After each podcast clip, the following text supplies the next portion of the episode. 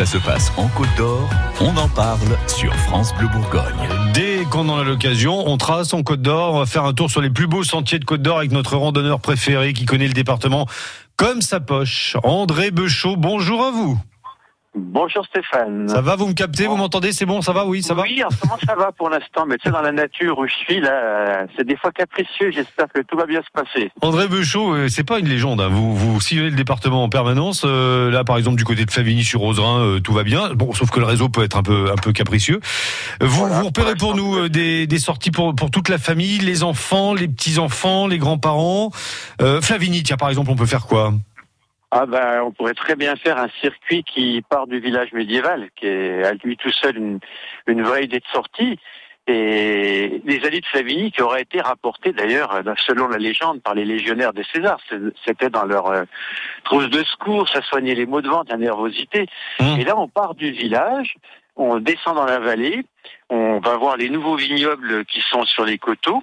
Et soit on fait une boucle de 7-8 kilomètres, hein, soit quand on arrive sur la rivière, eh bien on bifurque à droite le long de la rivière et on remonte sur Flavigny, ce qui fait une très jolie balade, avec en passant en passant vers un ancien moulin. Mhm. Et puis après on peut faire un petit tour au musée au parc, il y a une expo sur le verre gaulois qui est géniale en ce moment. En plus, bah, très bien.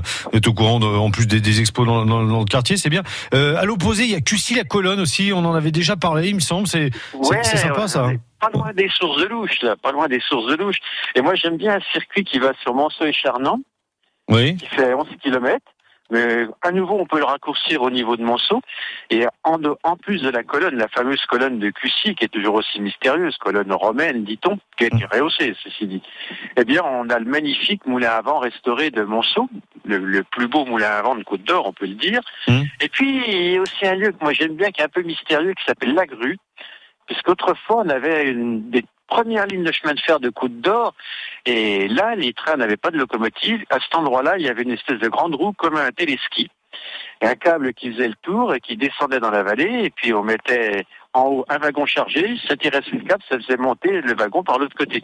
Et ainsi de suite. Donc comme, comme un funiculaire, quoi. C'est un lieu assez original. Et le, le- la, roue existe toujours, elle est toujours visible du coup?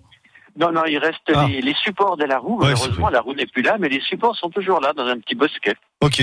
Euh, bon, en, en matière de, de patrimoine, vous y connaissez. Euh, je sais que là, en, en ce moment, vous tournez autour de, de Malin, parce qu'il y a tout le temps des balades à faire. hum, Et il y a le château. hein. Ah, euh, il y a des balades super. Il y a ce fameux château euh, en ruine qui, sur lequel travaille le, le groupe archéologique du Mémontois, le, le GAM, GAM, depuis des années des années, qui reconstruit des morceaux, qui restaure, qui a même remis des meubles à l'intérieur. Mm. En 20 ans, le château était métamorphosé. Et là, il y a un circuit qui part de l'église. On peut monter justement en direction du château. Alors au départ déjà de l'église, il y a une superbe croix qui est un peu cachée en ce moment dans la végétation devant l'église. Mm. Et puis une maison qui vaut le coup d'œil, qui est la maison de François Sugier, qui était un libre penseur avec des petites phrases ésotériques sur la façade. Alors lui, il avait une cabane, mais là c'est compliqué à expliquer où elle est. Et Ouais. puis une tombe aussi sur le sur le parcours, ou une espèce d'obélisque au-dessus de cette tombe, avec encore une fois des, des phrases symboliques gravées tout autour. Et Malin, ça vaut le coup parce qu'il y a la faille de Malin aussi. où On Oui, a oui, des oui. phénomènes géologiques. Un petit musée qui est ouvert euh, en général le premier dimanche de chaque mois. Là, il devrait donc ouvrir prochainement. Et puis ce, ce château qui peut faire à lui tout seul, encore une fois, un but de balade. Euh, D'ailleurs, vous êtes en train de préparer un concert hein, le 5 mai. Là, on va être obligé de- d'en rester là ce matin, mais je, je, je, je- je signale quand même en, en deux secondes, euh, André, le 5 mai dans le château de Malin, il y a un concert au profit de, de la restauration, puisque là aussi, vous, dès que vous avez la possibilité de donner un petit coup de main, vous vous gênez pas. Merci André pour ces idées de balade aujourd'hui, Voilà. ces idées de sortie, Bonne journée. Et à bientôt Puis, euh, sur les sentiers de Côte d'Or. Météo soit avec vous. Oui, croisons les doigts et à bientôt. Hein. Salut. Croisons les droits. À bientôt, Stéphane. France Bleu Bourgogne.